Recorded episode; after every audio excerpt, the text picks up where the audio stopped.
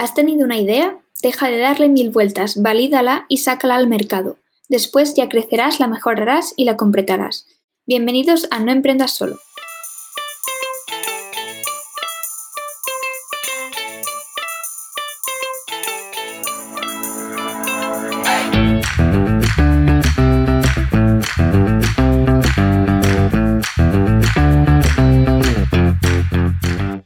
Hola a los oyentes de No Emprendas Solo.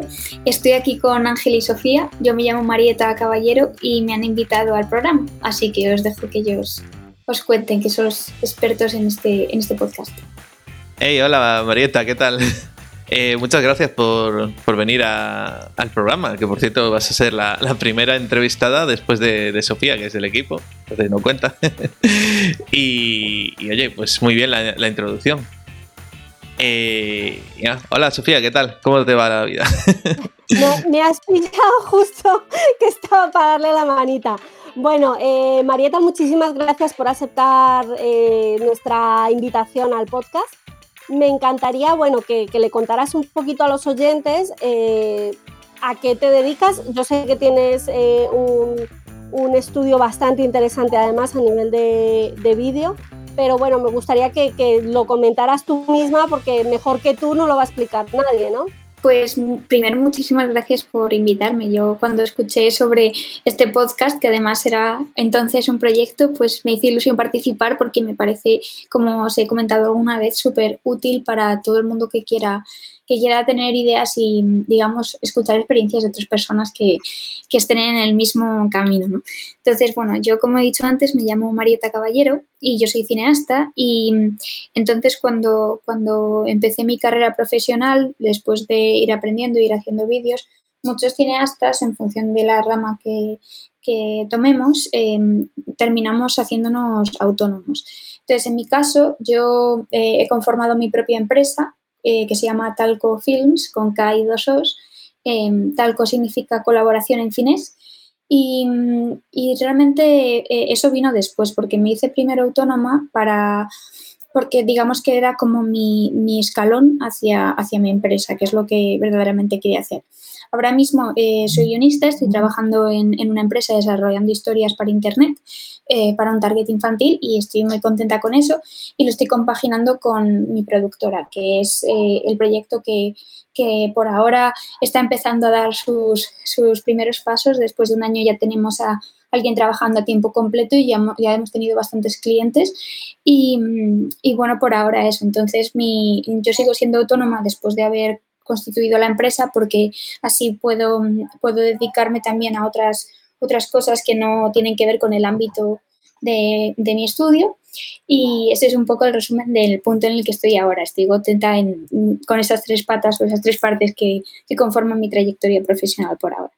Ah, genial, Marieta, suena muy bien. Eh, y, bueno, una, de las cositas que, me comentabas que también te gustaría compartir con la gente es, eh, o sea, los primeros pasos que habría que dar para constituir una SL y cuándo sería el momento idóneo para pasar de, autónomo a SL. No sé cómo has vivido tú esto, este cambio.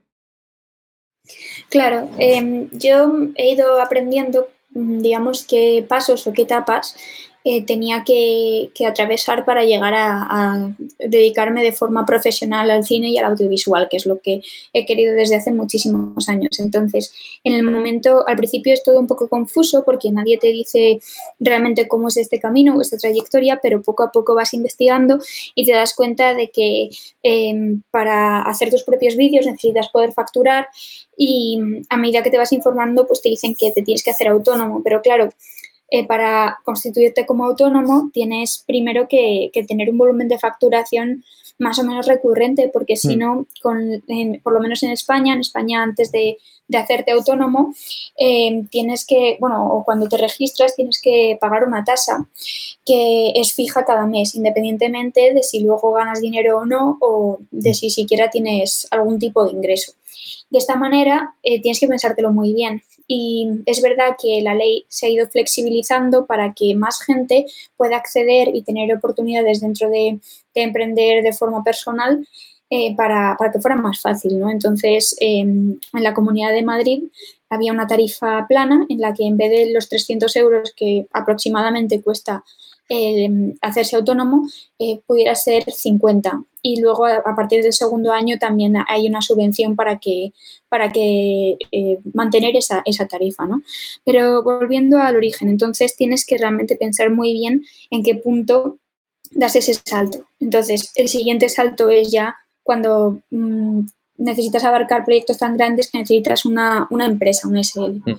Y mm, ahora, si queréis, luego hablaré de las diferencias y por qué creo que merece la pena tener una empresa, eh, a pesar de que también en España eh, existen muchas barreras a la hora de constituir y, y de trabas burocráticas. Pero sobre todo, al principio lo que no sabe mucha gente y por el motivo por el que mucha gente no acepta trabajos cuando no es autónomo es porque, porque creen que no pueden facturar. Y lo que yo tengo entendido, en cambio, es que hasta cierto importe puedes facturar sin ser autónomo como tal. Entonces, en España te tienes que dar de alta en, actividades económicas, que es un registro que tiene Hacienda. A mi entender todo esto, o sea, yo no soy experta en esto. Sí, ¿eh? simplemente... Bueno, se está dando una clase, ¿eh? Experiencia personal. No, pero realmente son cosas que, me ha costado mucho aprender, ha sido como pasitos poco a poco, porque ya hasta que encontré a alguien que pudiera ser un gestor de confianza y, digamos todo eso, he tenido que ir como abriéndome camino. Entonces, una de las cosas que me, que me explotó la cabeza cuando me enteré es, wow, puedes facturar sin, sin, pagar estos 50 o 300 euros al mes, porque sí que hay una manera en la que el Estado te permite hacer eso porque sabe que que es difícil, ¿no? Dar este primer paso. Entonces, si tú vas y te informas, te van a ayudar. Y, ese fue el primer paso que di. Entonces, llegó un momento en que me llegó un proyecto suficientemente grande como para poder cubrirme el primer año de autónomos, incluso si no tenía más beneficios. Em, entonces, eso es lo que hice y llegó un momento pues, en el que, en el que quieres abarcar proyectos más grandes y en el que ya nos llegó un cliente bastante importante para, para contratarnos para hacer un vídeo a mí y a mi equipo, de tal forma que fue ese el momento en el que supimos que teníamos que constituir la sociedad, porque era tanto volumen eh, económico y tanto riesgo a nivel empresarial que necesitas estar protegido. Entonces, ¿a qué me refiero con esto? Em, bueno, no sé, más o menos cada oyente tendrá una experiencia u otra, pero eh, básicamente eh, como autónomo tienes una responsabilidad personal. Si tú te endeudas, respondes con tu propia deuda, al igual que, que si te denuncian o cualquier cosa. En cambio, al tener una persona jurídica, es decir, una empresa, em, estás protegido. Y digamos que siento que es una que tiene bastantes desventajas ser autónomo en ese aspecto, por lo menos en mi sector. Es verdad que para otros sectores, como por ejemplo, Sofía, tú haces, tú haces SEM y SEO, o diseñadores gráficos, ello es muchísimo más seguro porque no dejas de estar tú en tu casa eh, o en tu despacho, donde sea, pero la cuestión es que yo trabajo con, personas, a veces eh, contratamos y no todos son autónomos porque cuando la gente viene a rodaje tiene que estar dado de alta, con lo cual yo necesitaba una SL. Entonces, para mí, ser autónomo fue, como he dicho antes, ese, esa escalera o ese escalón que me impulsó a ello, pero realmente fue fue complicado hasta, hasta conseguir ese primer cliente para, para no endeudarme ni perder dinero, porque tampoco he buscado inversión ni, nada. Yo no, tengo así como, digamos, una red de seguridad económica eh, que me permitiera arriesgar tanto. Claro, o sea, eso era lo que quería preguntarte a continuación, ¿vale? Eh, ¿Cuál fue tu, digamos, con qué recursos contaste? No solo financieros, que también son importantes, eh, sino también a nivel de colaboraciones, tu red de contacto. Eh, ¿Tuviste algún business manager, business angel, perdón, que se me ha, se me ha colado? Eh, o directamente te tiraste a la piscina con lo que tú tenías y a ver qué pasaba. Vale, pues eh, la verdad es muy buena pregunta. Em, primero, para que la gente se ubique, contaros que lo que nosotros hacemos en mi productora es eh, branded content para, marcas, sobre todo especializado en entornos digitales. Entonces nosotros hacemos vídeos para empresas, pero con, por ejemplo, con un rollo de ficción, trasladamos, digamos, las ideas que tienen estas empresas a, este, este público digital. Entonces conocemos sobre soportes, sobre formatos. Entonces, eh, teniendo en cuenta esto, yo, nosotros realmente no, no necesitábamos inversión previa, es decir, no estábamos haciendo tecnología, no estábamos intentando crear un producto escalable, sino es una empresa que es una productora audiovisual, con lo cual em, la forma en la, que, en la que trabajamos es que no necesitábamos realmente una inversión previa. Y con lo que sí que conté fue con varios años de formación en el mundo del emprendimiento, gracias a varios mentores espontáneos que, me ayudaron a, empezar y a conocer todo esto que he contado, que, o sea, yo empecé con 18 años y no tenía ni idea de, cómo funcionaba todo este tema burocrático, pero gracias a ellos, pues se convirtió en algo mucho más tangible, porque también al principio mm, yo ahí con 18 años me dicen, sí, puedes hacer una empresa y yo pensaba que eso era algo que solo podías hacer si tenías mucho dinero o si de repente ya mm, ibas a trabajar en eso el resto de tu vida o así. Entonces, eso fue un poco la, la cuestión. Pues está muy interesante. Oye, pues, ostras, eh, el paso de, autónomo, la verdad es que sí que es complicado el eh, tener esa seguridad para seguir siendo autónomo. Y, lo de pasar a SL, pues es un, es un punto bastante, bastante difícil, yo creo. Porque, claro, si tienes que. Claro, creo que era si empiezas a facturar a partir de. No me acuerdo ahora la cifra, pero igual eran 40.000 al año. 26.000. Eso, 26.000, no, no, me acuerdo ahora exacto. Ya te empieza a compensar eh, pasarte a una SL, sobre todo por tema de impuestos. Pero también el tema de la responsabilidad, claro, en, nuestro caso, ¿no? que no tenemos eh, nada así físico, digamos, mm, es un poco más fácil, pero en el caso de que tengas que responder por daños y perjuicios, pues ahí sí que, sí que es un problema bastante gordo y es mejor tener, tener esa, seguridad. Y lo que comentabas de, facturar sin ser autónomo, eh, yo también lo hice al principio, eh, pero creo que ahora ya lo cambiaron. Creo que ahora tienes que darte, antes te daban 30 días para darte de alta autónomos, o sea, podías hacer Hacienda, darte de alta en Hacienda y después eh, estar 30 días hasta que te dabas de alta en autónomos y te podías dar de baja. De hecho, las el primer trimestre que hice lo hice de esta forma, ¿no? Pero eh, por lo que estuve leyendo, porque bueno, voy leyendo así cada poco, porque también me preguntan en mi trabajo, ¿no? Y, creo que ya no se puede hacer porque creo que tienes eh, menos tiempo. Creo que tienes que hacerlo casi simultáneamente.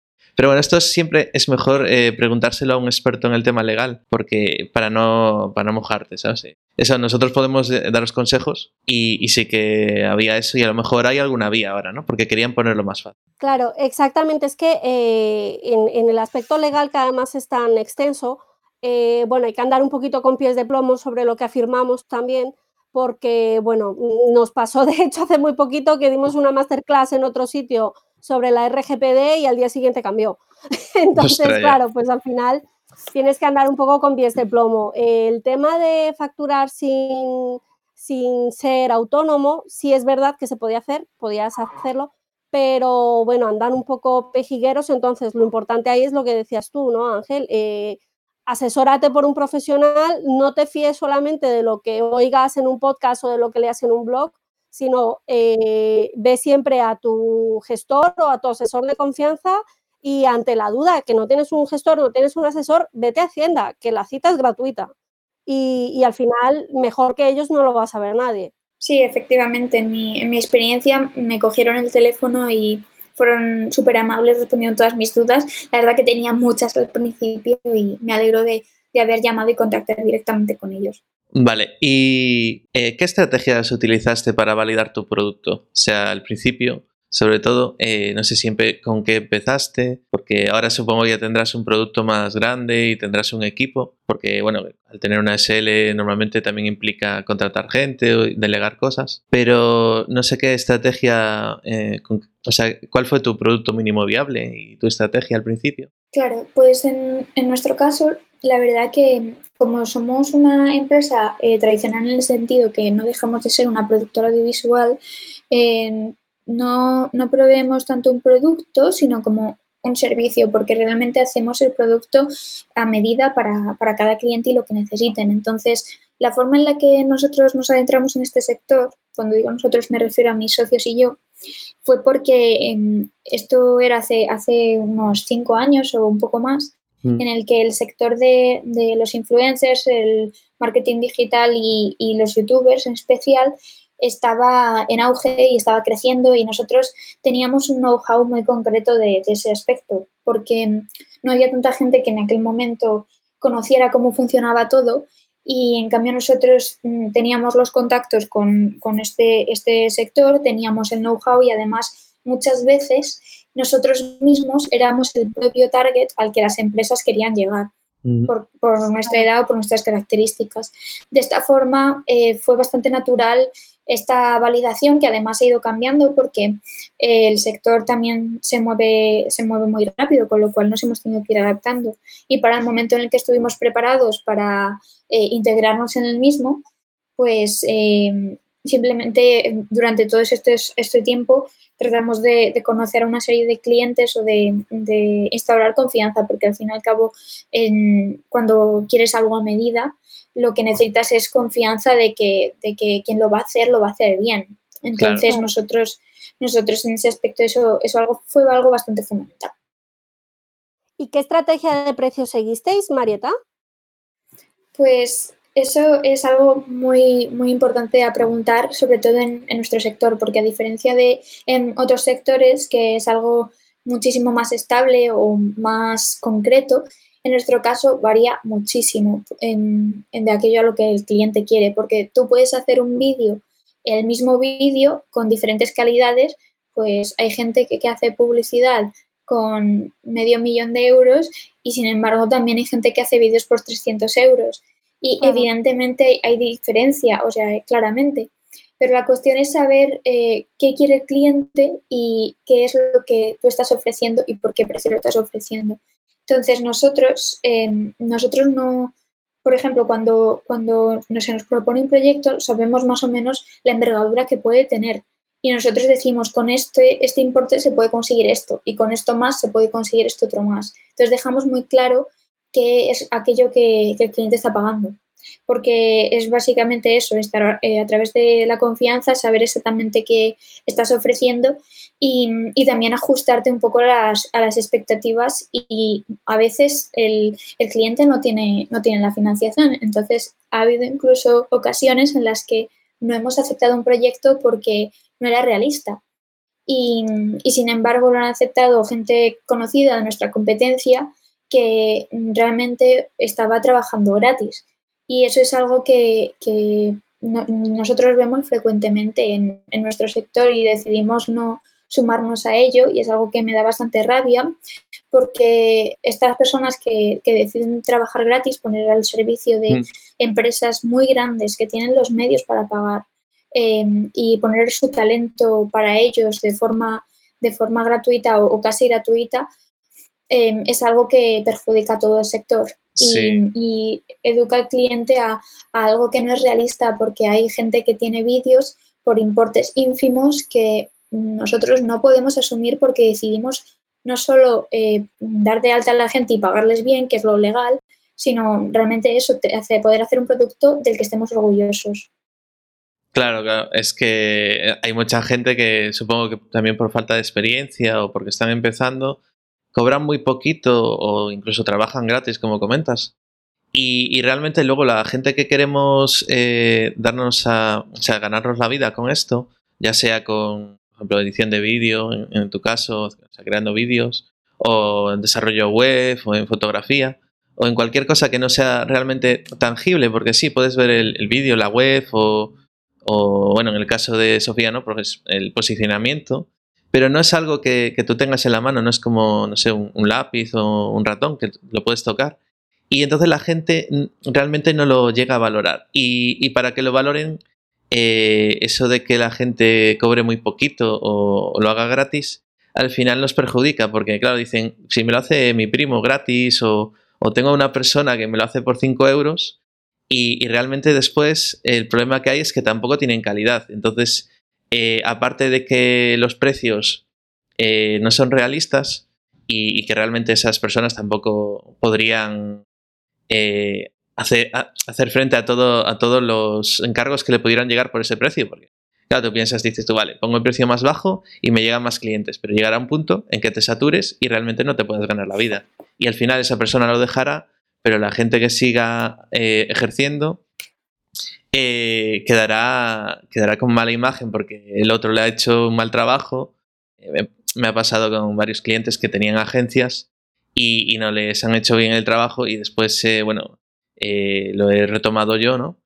Y, claro, decían, ostras, y tampoco cobrando poquito. Empresas que le cobraban mucho. Y luego otros que, que alguien se lo hizo gratis o, o, que a lo mejor se lo hizo por muy poco dinero, pero le hizo una chapuza y, al final pues le sale más caro, porque claro, dices tú, claro, ahora tienes que eh, migrar todo este contenido o, cambiar toda tu estrategia y, y, a lo mejor tienes que empezar de cero o, bueno, no de cero, ¿no? Pero casi que empiezas un poco con desventaja porque la gente ya, tienes mala reputación. En nuestro caso, en nuestro sector, es que lo que has descrito sería incluso deseable, porque lo que verdaderamente pasa es que la gente que hace estos trabajos a unos precios ínfimos realmente es muy talentosa y sacan productos muy, muy buenos. Y lo que, lo que pasa es que, como bien has dicho, es un sector muy competitivo y dicen como que están empezando y tal, y a lo mejor llevan ya cinco años en esto, pero es como hasta qué punto está uno empezando. Yo creo que eso tiene que ver mucho con la autoconfianza y al final es que la excusa de estar empezando hasta cuándo te va a valer, hasta, hasta que te hartes, yo creo, y hay gente pues, que, que, no ve otra, otra solución y bueno, cada uno tiene su camino, ¿no? Pero yo creo que deberíamos replanteárnoslo y también eh, a estas personas decírselo y hacerles ver que hay otras opciones, que si quieren trabajar gratis pueden trabajar para proyectos artísticos sin ánimo de lucro, pueden hacer sus propios proyectos, no necesitan eh, un portfolio eh, con un logo de una multinacional para la que han trabajado gratis, realmente a lo mejor un cortometraje que, que, que luzca puede ser suficiente para enseñarle a un empleador. Claro, de hecho, el hecho de, de, no trabajar gratis para otros y hacer tu propio proyecto está muy interesante porque tú ahí demuestras, eh, demuestras lo que vales, demuestras la calidad, la gente también ve lo que hace y luego si te quieren contactar porque le gustan lo que hace, pues eh, ya tienen de referencia el proyecto. Y claro, incluso aunque no tengas experiencia, pues te viene bien. Y, también otra, otra cosa que te, queríamos preguntar sería, eh, ¿por, qué este, ¿por qué has elegido este emprendimiento y no has elegido otra cosa? Por ejemplo, supongo que, que, te, habría, que te gustaban varias cosas y estabas en dudas cuando empezaste, o a lo mejor no, a lo mejor lo tenías muy claro, ¿no? Pero ¿por qué, ¿por qué has elegido este emprendimiento y no otra cosa? Pues es una pregunta compleja porque cuando empecé a emprender mm, realmente fue por una cosa de digamos, necesidad dentro del sector. En mi sector hay dos formas de llegar a dedicarse al cine. Una de ellas es abriendo tu propia productora y otra de ellas es trabajando en producciones como proyectos esporádicos, em, ya sean series o películas eh, o publicidad que, en la que mucha gente se adentra em, para, para, ir escalando puestos y llegar a, en algún momento a producir tus propias historias. Entonces, eh, mucha gente compagina ambas opciones o incluso prueban un tiempo una y después cambian a otra. Así que nosotros nos dimos cuenta de que si realmente queríamos tener control sobre aquello que producíamos, deberíamos abrir nuestra propia productora. Y si volvieras a empezar, ¿qué cambiarías? O sea, ¿qué harías distinto? Mm, eso es una buena pregunta. Mm, bueno, es que no, no, sé en concreto qué cambiaría, pero sí sé cosas que me hubiera gustado eh, que hubieran sido diferentes. Y es con la cuestión de los socios. Yo ahora tengo dos compañeros, dos socios, y ellos son socios maravillosos y tengo mucha suerte con ellos, eh, pero no fue hasta mm, en bastante tiempo que llevaba rondando la idea de, de, emprender que pude confluir con ellos en lo que queríamos y encontrarles. Entonces, me hubiera gustado tener buenos socios antes, antes digamos que hacía proyectos por mi cuenta, con incluso a veces con los mismos compañeros, con mis dos compañeros que son Daniel y Adrián. La cuestión es que en, aquel momento o antes de conformar nuestra productora no, no teníamos todos el mismo interés. Entonces, pues me hubiera gustado empezar antes en ese sentido, pero también yo creo que fue una ventaja no tener impaciencia y simplemente esperar a que llegara el momento, porque yo creo que conozco muchas experiencias negativas de emprendedores cercanos que no han tenido, no han tenido suerte con sus socios, así que yo me considero afortunada. Sí, el tema de los socios es, algo un poco complicado. sí. Bueno, Arieta, realmente me resulta súper interesante todo lo que nos estás contando, pero yo tengo una pregunta que creo que además eh, más, de, más de un emprendedor se la ha hecho, ¿no? Eh, te la voy a unificar, ¿vale? Porque eran dos, pero realmente creo que, es importante pues que, que, cuentes un poco qué fallos y qué aciertos has tenido a lo largo de tu emprendimiento, los más, los que más te, te hayan llegado, ¿no? Al final. Mm, vale, mm, esto tengo que pensarlo un segundito, porque sí, se me ocurren varios. Uf, ay, creo que ya lo tengo claro. Vale, en cuanto a los fallos y aciertos em, que hemos hecho a lo largo de esta trayectoria, yo creo que uno de ellos es, y es muy importante, es no firmar un contrato. Es decir, al final em, la cuestión de los contratos, que es algo burocrático y por lo general em, un poco aburrido y que impone un poco y que tampoco es muy cómodo de hablar, al final es algo muy importante. Entonces, al principio, eh, nosotros, como, como he comentado antes, trabajábamos con gente que conocíamos directamente, entonces nos fiábamos y, sin problema. Y la cuestión no es que te vayan a perjudicar de forma consciente, sino que consideramos que... Te lo digo por experiencia, porque a mí me ha pasado, perdona que te he cortado, pero yo creo que al final cuando, cuando todos hemos pecado con el primer cliente, ¿no? El, el super el cliente con el que todos hemos empezado, al que le tenemos muchísimo cariño y con el que justamente por ese cariño eh, no hemos hecho ciertas cosas, ¿no? ¿no? ¿no? nos hemos plantado y hemos dicho, necesito un contrato, necesito que me firmes esto. Y realmente al final esos clientes, a mí me pasó, además era el cliente más fuerte de los que tenía y me hizo un agujero tremendo. ¿Qué pasa? Que a partir de ahí aprendes, ¿no? Pero, pero me parece súper, súper, súper importante lo que comentas, Marieta, del contrato. Me parece vital. Sí, lo es. Y mm, muchas veces ni siquiera es por una cuestión económica ni por una cuestión de que te vayan a perjudicar o se vayan a aprovechar, sino por cosas realmente em, importantes, pero, pero anecdóticas en cierta forma. Por ejemplo, cómo van a ser los créditos o quién, eh, la vía por la que se va a publicitar o qué sucede si al final no quieren hacer uso del, del vídeo que hemos hecho o qué pasa si de repente tiene beneficios de una venta a una televisión, cosa que en un principio uno no contempla. Es decir, simplemente como que hay muchos elementos de los que se puede hablar y, que se deben reflejar en un contrato que uno va aprendiendo a medida que, va metiendo la pata, por así decirlo. Sí, y, aprendemos todos, yo creo. Al final, sí, a base de prueba y error cuando dices, vale, con el siguiente no me pasa, con el siguiente cobro por adelantado o cobro la mitad, con el siguiente hago contrato, con el siguiente lo dejo todo súper claro, pero hasta que no nos la damos la primera vez no aprendemos. Sí, y yo por suerte he tenido, he tenido mucha suerte con, mis clientes y los colaboradores con los que he trabajado, pero claro, eh, llega un momento en el que si, si no firmas un contrato o si lo firmas cuando ya has empezado a trabajar o cuando ya es, digamos, demasiado tarde como para recular o como para pedir ciertas cosas que te gustaría, pues al final mm, no, puedes, no puedes realmente hacer las cosas como a ti te gustaría, a pesar de que, de que estéis trabajando bien y, y no haya ningún problema, ¿no? Pero conviene hablarlo cuanto antes y realmente yo pienso que dejar por escrito un contrato no es tanto por desconfianza, sino al contrario, para tener porque, porque ya tienes confianza y, trasladas esa confianza implícita en, un papel. Y yo creo que eso es algo muy sano, sobre todo con, gente a la que conoces con la que normalmente no pones las cosas por escrito. Es que además es por seguridad para lado y lado, ¿no? O sea, al final es verdad que nosotros como emprendedores eh, ponemos, digamos, todo nuestro trabajo de un mes, pero quien no le dice al cliente que le pueda pasar lo contrario, ¿no? Al final creemos que un contrato nos blinda a nosotros y en cierta medida también le aporta esa seguridad al cliente, ¿no? Es, es un poco el, fallo que no conseguimos transmitir a los clientes de decir, ¿por qué te va a dar vergüenza decirle al cliente que, que, tienes que ser con un contrato? O sea, es lo más lógico. Ellos no creo tampoco que trabajen con sus clientes sin contrato, entonces... Y queda más profesional también. Claro, y sobre todo es aprender a valorarnos a nosotros mismos y eso al final eh, repercute también en, en, la fiabilidad que damos de cara al, al, al siguiente cliente que tengamos, ¿no? Mm, definitivamente. Claro, es que al final ese, es el problema muchas veces cuando estamos empezando. Eh, eso a mí también me tiene pasado, ¿no? Con cada cliente vas aprendiendo una cosa nueva, vas metiendo la, la pata en una cosa nueva también. Y, claro, eh, en uno resulta que, te quedas corto de precio, ¿no? Porque empiezas y dices tú, bueno, con estas horas me llegan para hacer esta cosa y empiezas a sumar horas, ¿no? Y dices, vale, pues me va a llevar, eh, no sé, 80 horas.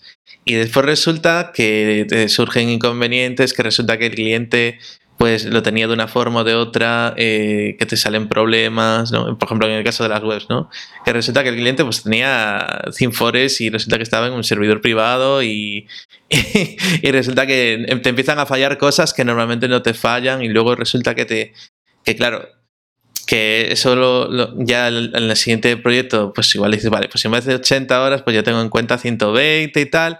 Y resulta que en el siguiente pues el cliente no dejas claras las cosas y el cliente te empieza a pedir, oye, pero hazme un retoquito de aquí, un retoquito de allá, y a lo mejor se eterniza y te quedas ahí, pues no sé, lo máximo de esto que te, llevas un montón de meses haciendo retoques para una web, que por no dejar las cosas claras. Claro, eso por ejemplo a los diseñadores les pasa mogollón. O sea, yo conozco, tengo unos cuantos amigos que son diseñadores y están los procesos. Es que, claro, voy por el décimo cambio. Claro, tu problema es que la culpa ha sido tuya, porque tú no has dejado desde un principio de, bueno, se admiten tres cambios. O sea, a partir del cuarto te cobro. Es que tampoco puedes regalar tu trabajo. Todo el tiempo que tú estás dedicando a algo, lo tienes que dejar muy claro. Es como, o sea, yo, por ejemplo, a mí me ha pasado recientemente con una clienta. Le ofrecí un servicio SEO, un servicio eh, no 360, pero casi, muy completo y además me dijo, Sofi, mira, no puedo pagarte y demás, perfecto, quiero cogerte servicio suelto. Yo, un servicio suelto para mí es un tiempo que dedico a ese servicio. Si tú me empiezas a hacer consultas eh, sueltas para, para yo responderte a esa consulta, al final tú me estás preguntando como SEO, no me estás preguntando como amiga ni como colega me estás haciendo una pregunta como consultora SEO, todo lo que yo te conteste tiene que estar avalado por mí como consultora. Entonces, eso me lleva un tiempo. De ahí que, muchas veces tengamos también que ser un poco tajantes y decir, mira, esto es una consultoría, si quieres algo más, lo vas a tener que pagar. Y a veces parece que nos da esta vergüenza, ¿no? Decir, no, es que me lo vas a tener que pagar. Claro, es que yo vivo de esto. ¿Cómo de esto? No como del aire. Entonces, también hay que educar un poco al cliente en ese aspecto, ¿no? Yo creo. Sí, y sobre todo también que mm, al fin y al cabo yo con los clientes con los que trabajo tengo mucha confianza, entonces eh, nos conocemos, hemos trabajado muchas veces y no es tanto por el que yo les vaya a cobrar un extra o que les vayamos a cobrar un extra, sino porque ellos sepan que, que, si, que eso, eso cuesta y que eso y que lo valoren eh, y, y al fin y al cabo eh, la, buena relación también se basa en eso, ¿no? En, valorarse entre sí y saber que, todo lo que estás pidiendo extra, pues es un extra y lo cobres o no finalmente o, la relación que tengas con tu cliente, pero que, quede patente. Sí, al final, eh, al final es eso tener las cosas bien claritas y, cobrar por lo que se hace. Y, así para, hacer el cierre ya, eh, también te queríamos preguntar, eh, bueno, es una pregunta así un poco, un poco con trampa, ¿no? Digamos, eh, sería si, pero también poner un poco tu, propuesta de valor en, y, y, lo que te diferencia, ¿no? Sería, si hoy echaras el cierre, ¿qué se perdería el mundo? Uf, ¿qué se perdería el mundo? Toma ya, qué buena pregunta.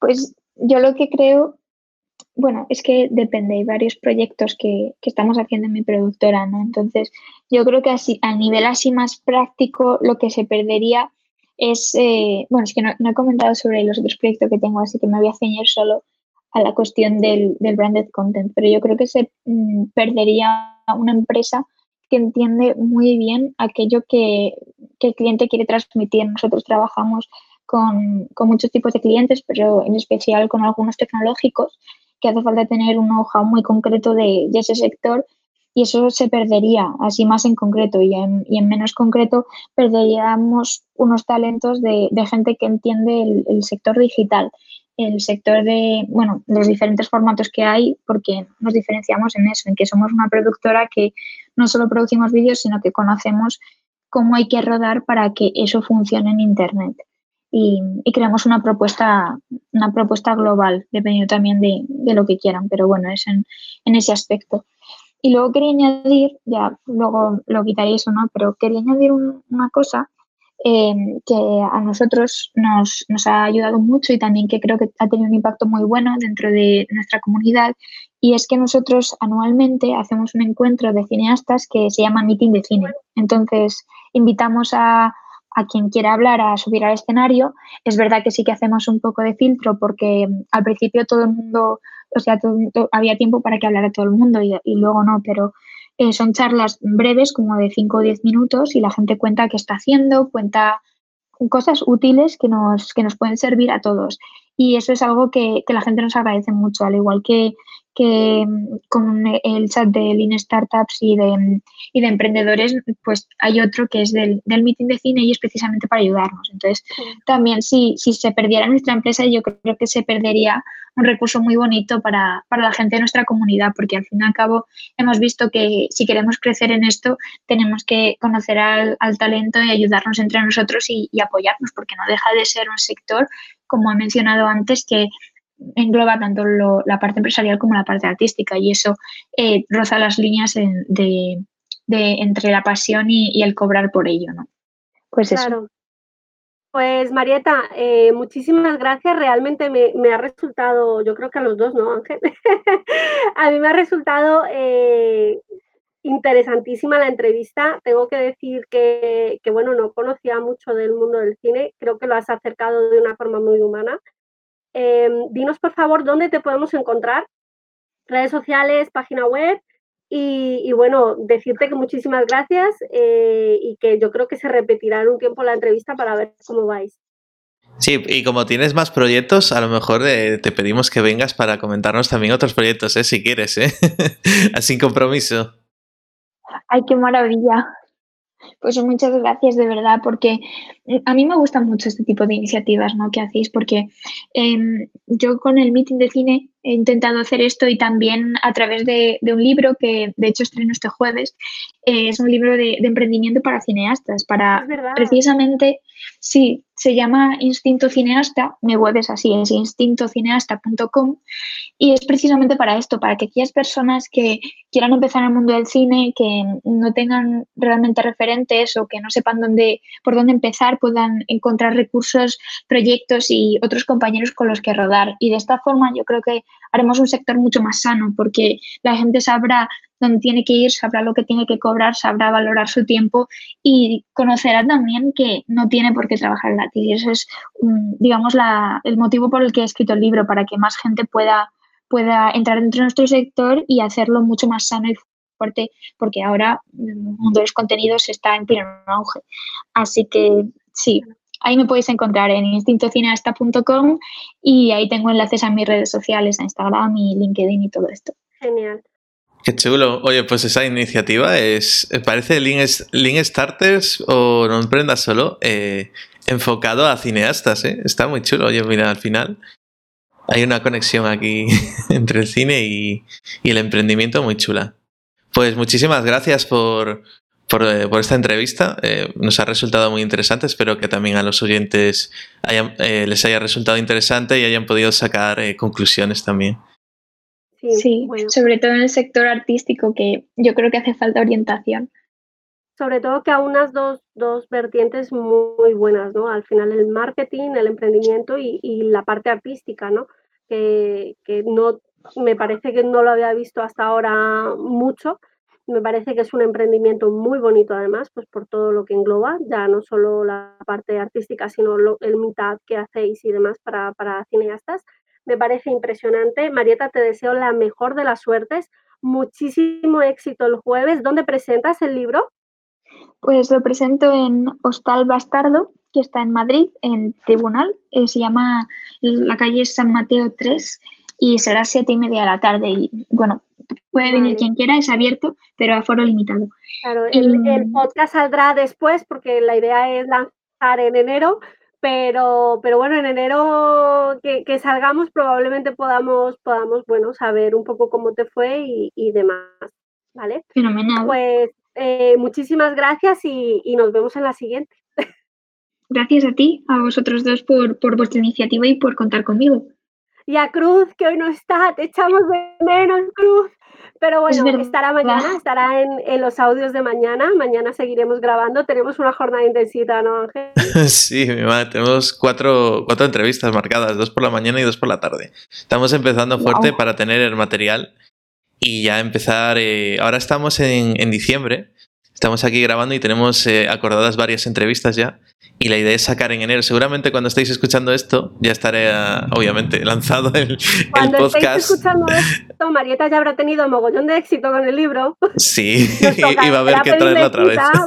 claro, nos tocará ponerla para decir, madre mía, lo que habéis ligado. Pues nada, un abrazo. Gracias. Muchísimas gracias Marieta, gracias Ángel. Eh, a todos espero que os haya resultado entretenida la entrevista, que hayáis podido aprender un poco sobre el emprendimiento en general y sobre el emprendimiento en cine en particular, que, que es lo que nos ha Marieta. Además nos ha dado una clase magistral en más de un aspecto y os esperamos en la siguiente. Un abrazo. Hasta luego.